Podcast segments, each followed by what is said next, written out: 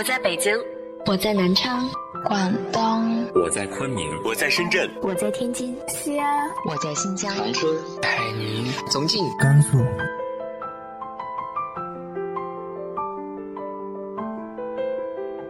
这里是 FM 幺八零八四，昨天的你的现在的未来，我是主播背着吉他的蝙蝠女侠。无论你在哪儿，这里都有我的温暖等你。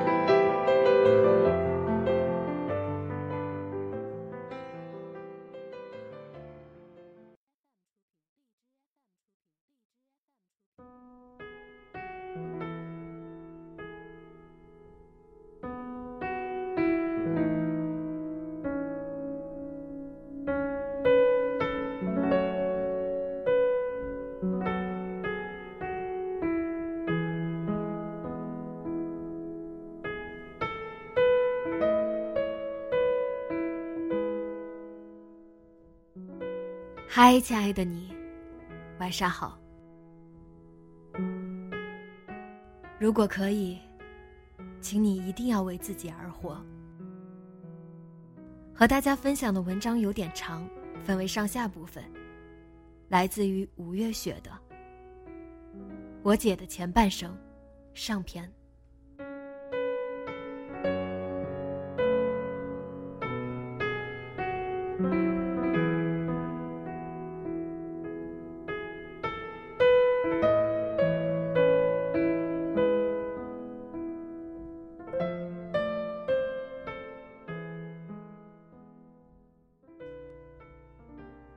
如果没有我姐，我大概已经不在这个世上了。那年我七岁。傍晚，我和村上一个比我大的伙伴在河边洗脚丫上沾到的泥巴。正是暴雨连连、河水猛涨的时节，水位线也比往日飙升了不少。我姐叮嘱那伙伴看好我，自己拿一根竹竿。就去边上的泥田赶鸭子去了。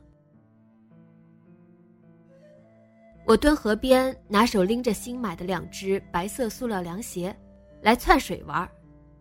不想水流湍急，把一只凉鞋冲走了。我向前倾着身子，试图去捞，不料脚底一滑，落了水。足足高出我半个头的洪水，一下子把我卷入了水中。我仿佛就跟做梦一般，隐约听到那伙伴尖着嗓子拼命的呼救。正巧我姐赶着鸭子回来，她听到呼喊，没有半刻的迟疑，就从河上的石板桥一跃而下，抓住了已经被洪水卷到下游十米远的我。她一手拽着我的胳膊，一手拼命拽着河岸边长着的灌木丛，以免洪水把我们俩都卷跑。被吓傻的伙伴，这才反应过来，沿着岸边狂奔而来，伸出手臂，把我们姐妹俩连拖带拽给拉上了岸。上岸后的我，连吐了好几口被灌入肚中的浑水，吓得哇一声哭出来。我姐镇定的把我背回家，并烧水，给我洗澡换衣服。那年。我姐也就十四岁。后来提起这事儿，我姐说：“幸亏我那天穿的是红色裙子，不然她站桥上也看不清我在哪儿，更别提救我上来了。”所以，我姐是我的救命恩人。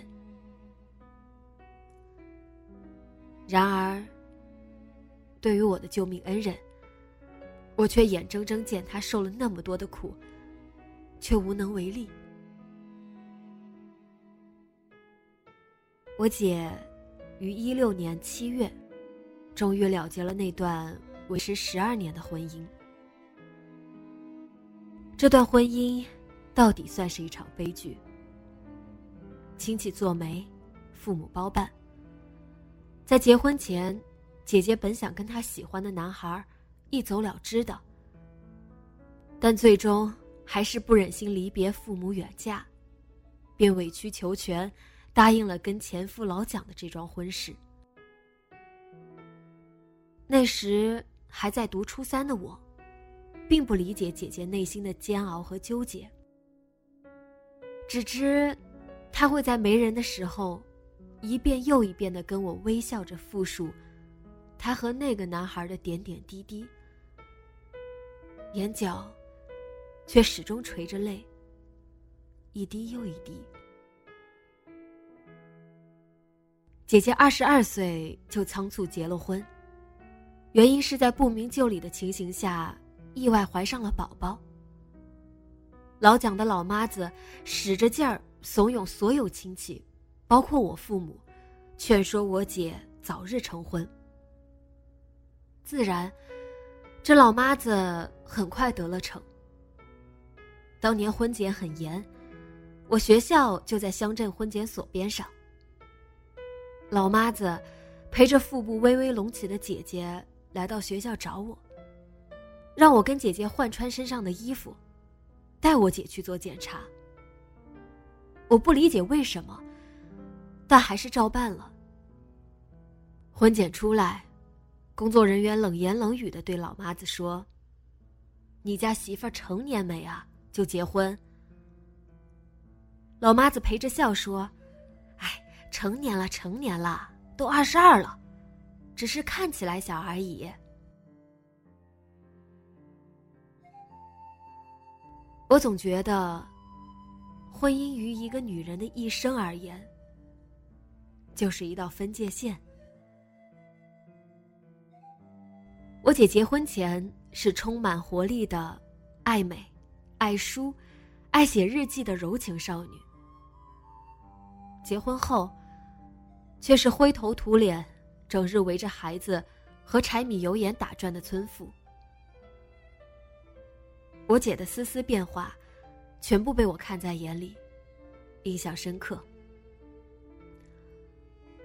老蒋没什么本事，工作也只是在工地上打苦工，工资不高，并且还要看天吃饭，如果碰上下雨天气，就只能整日窝在宿舍里打牌度日。所以，我姐的生活一直很拮据。在我上高中之后，渐渐明了一些事理。看到姐姐的酸苦悲剧，很是心疼。在姐姐的儿子，也就是我的外甥，三岁的时候，老妈子希望姐姐再生一个儿子，因为老蒋一家人人丁单薄。便把希望寄托在老蒋这一辈上。农村的风俗是儿孙满堂才是孝顺，儿孙满堂才是荣耀，根本不考虑未来。我极力反对，我给姐姐分析原因：姐夫没什么固定收入，且工资很低，养活一个孩子已经很艰难。他老妈子那么死抠，只愿意往里进钱，不愿意往外掏钱，并不会帮衬你们，所以暂时不要考虑二宝。等条件允许了，外甥大一些，再考虑也不迟。姐姐听进去了，但是老蒋和他老妈子听不进去。我上高二暑假回家，姐姐侧着身子站在我面前。我无意中看到她丰腴的身材，瞬间明白了什么，便私下偷偷问姐姐：“是不是又有了宝宝？”姐姐点点头，然后说：“在这个之前，已经不小心留了一个。”我诧异的问：“为什么？”姐姐没说话。我知道，她在这个家地位不高，且整日操劳，心情也不是很好。这些痛苦的遭遇，姐姐没有和我说，也不愿意说。后来，姐姐的女儿香云出生。说起名字，还是当时受《红楼梦》影响的我起的。湘云早产，因为老妈子重男轻女，在医院看到姐姐没有再为她家添一个孙子，便对姐姐很是冷淡。姐姐坐月子期间，老妈子没有多照顾，便推说农村庄稼要人看。便把他和湘云丢弃在的出租房里，自生自灭。在那期间，老蒋在外地打工，没有回来。而我在 C 城上高中，爸妈在 A 城打工，也不得而知。姐姐一个人咬着牙，默默的强撑着，挺了过来。直到后来再提起这事儿。姐姐都没有埋怨任何人，反而作为妹妹的我，很介意。渐渐跟老蒋一家感情疏远了很多，并牵连着恨起了把姐姐介绍给老蒋，促成婚事的媒人——姨父和姨母。在很长一段时间，我都没有再主动联系过姨父姨母，也不愿去他们家做客。他们也大概。从我的眼神里读到了怨恨，很识趣，也很默契的，不再搭理我。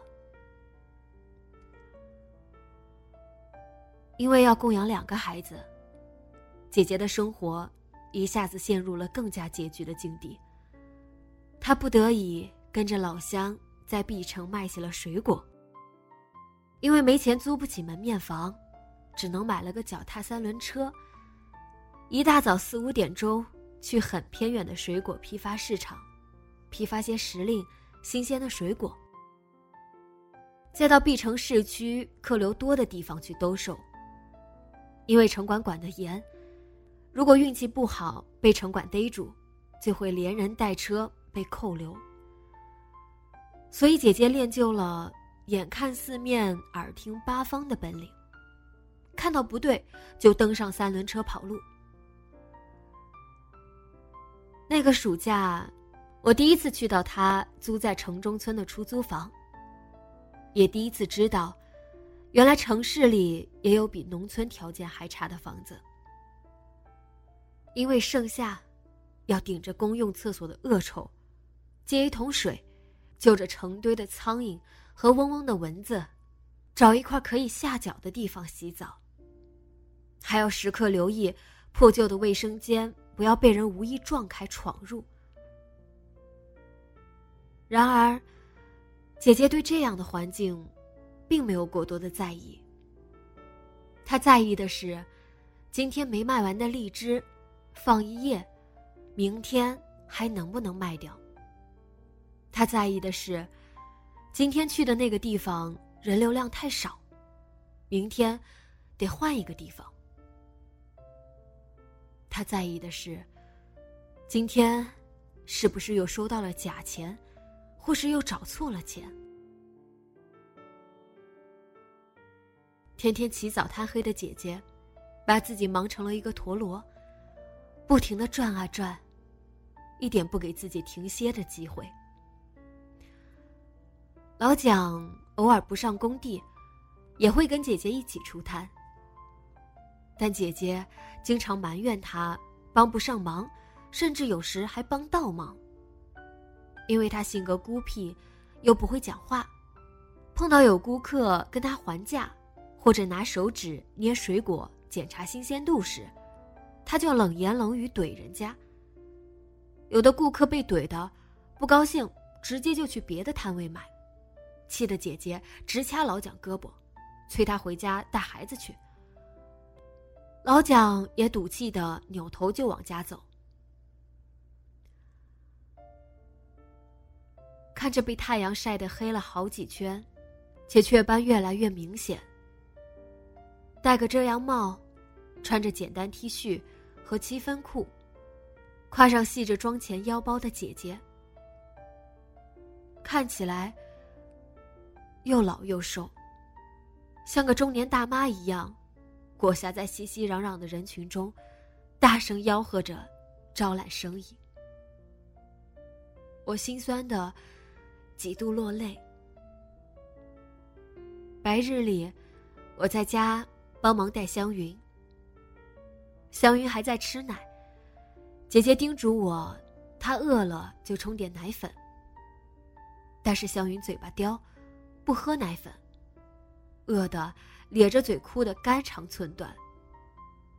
我又心疼又心急，觉得姐姐这么拼，真是不值。哪有女人这么不爱惜自己，不爱惜自己儿女的？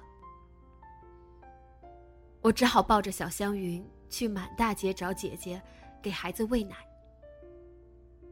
所以那时，香云跟着姐姐也受了不少苦，一直很瘦，体质也不好。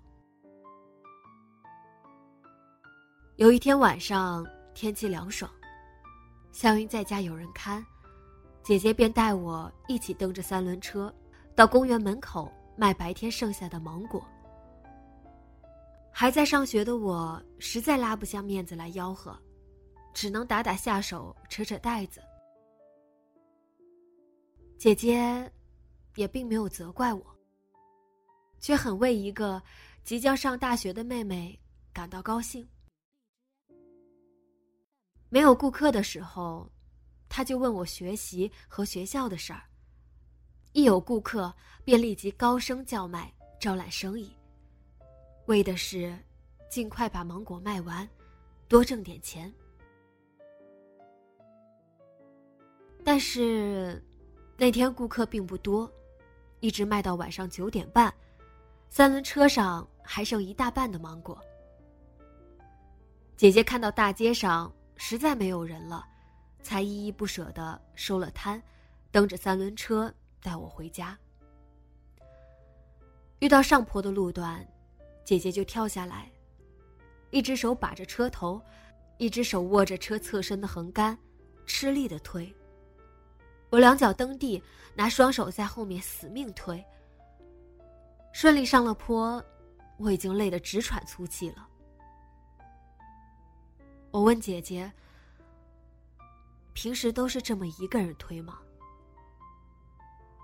姐姐说：“习惯了，也就好了。”看着瘦瘦小小的姐姐，真不知道她哪来的那么大的动力，一个人去干这行这么辛苦的活。姐姐和老蒋的日子过得举步维艰。原本两人之间就没有感情，加上生活上的磕碰越来越多，怨恨也越积越深。姐姐实在受不了老蒋和生活的磨难，第一次提出了离婚。那年他们结婚正好七年。当时家里所有亲戚都劝姐姐，看在两个小孩的份上，不要离婚。而我，就是唯一一个支持姐姐离婚的人。因为我觉得，既然没有感情了，干嘛过得那么辛苦？不如好聚好散。况且姐姐那么能干、优秀的一个人，跟着老蒋吃了那么多苦头，根本不值得。也因为我的支持，老蒋从那时开始记恨我，并对我恶言相向。我都毫不在意，给姐姐做着最坚强，也最孤立的后盾。姐姐最终还是妥协了，婚没有离成，也是那时候，我得知了老蒋对姐姐实施过家暴。我气炸了，让姐姐报警。姐姐说：“报了，警察不管。”远在千里之外上大学的我，只能干着急。大学毕业后，我回了老家，和姐姐一起居住，也印证了以前老蒋在我面前对姐姐的埋怨。姐姐对他没有感情，一有空就玩手机，除了孩子，跟老蒋几乎没有什么共同语言，也不愿意和他过多的交流。老蒋怪我给姐姐申请了 QQ，教她学会了上网。现在天天在网上跟别的男人聊天视频。对于这些话，我以前是不信的。直到和姐姐住在一起，我才知道姐姐有多痴迷网络。姐姐一看到我不用电脑，就会过来，占着电脑开 QQ 和别人聊天。有一次，姐姐用完电脑忘了退，聊天记录不小心被我看到，心下久久不能平静。姐姐的精神没有寄托，所以很空虚。这算不上出轨，但是久而久之肯定会出问题。于是。我找了个机会和姐姐说了这个事儿，让她小心点，别轻信网上的人，少跟一些乱七八糟的人聊天。姐姐不以为然，对话最终以尴尬收场。从小到大，都是姐姐对我加以引导和规劝。现在角色反过来，他可能有点不习惯。后来，我离了家，去了另外一个城市上班，离姐姐越来越远，工作越来越忙，和姐姐的联系也越来越少。有一天，我在上班，接到老蒋的电话，他焦急的让我打电话给姐姐，劝她回家。我说：“怎么了？”老蒋急得有点语无伦次，说他们俩吵架了，姐姐带着香云离家出走了，不接电话，也不说去哪儿了。我一听急了，挂了老蒋的电话，拨姐姐的号码。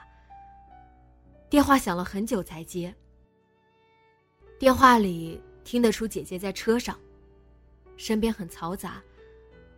我问姐姐在哪儿。姐姐说：“跟同学在外面旅游。”我放下心来说：“老蒋给我打电话了。”姐姐说：“你别听他瞎说，没一点事儿就知道给你们打电话。”我还要继续问呢，姐姐不耐烦的说：“我现在不方便，回头给你回。”就挂了电话。后来我等了一天。姐姐都没有回过来。第二天看她发动态，是跟她一个好姐妹自驾游出去玩了。看起来心情很不错。这个事儿不了了之。后来我才知道，这件事成为了导火索。姐姐带着香云在外面玩了三天，回到家后，老蒋找她吵了一架。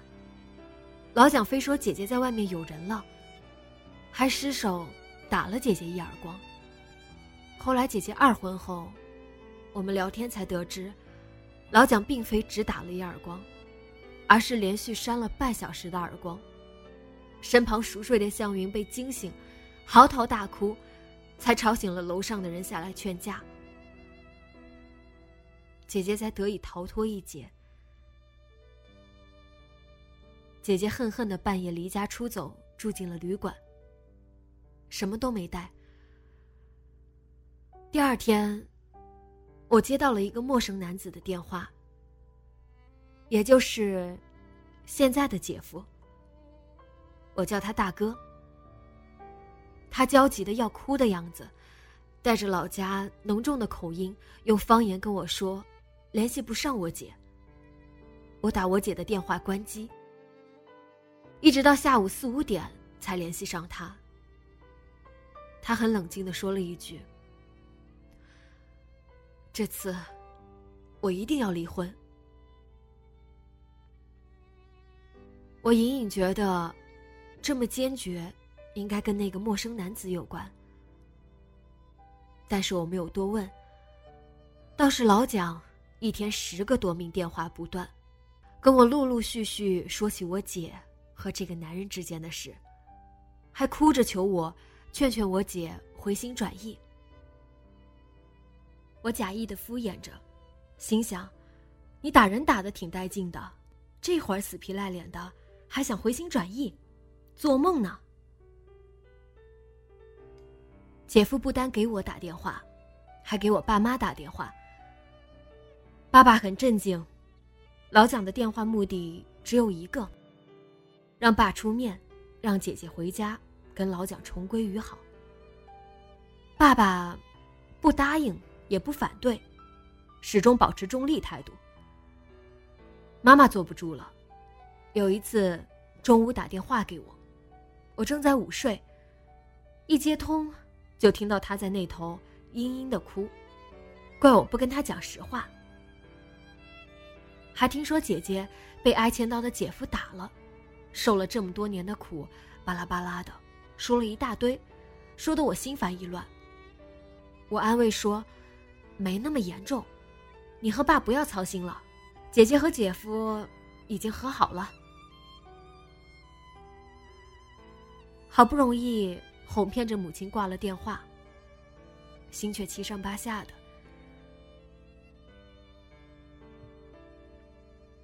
姐姐不接我电话，估计连她自己都心力交瘁。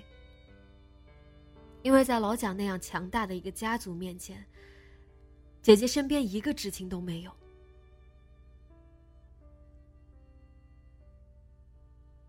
爸妈在 A 城，哥哥在 B 城，我在 C 城，一点忙都帮不上。姐姐性格像爸爸，从来都是报喜不报忧。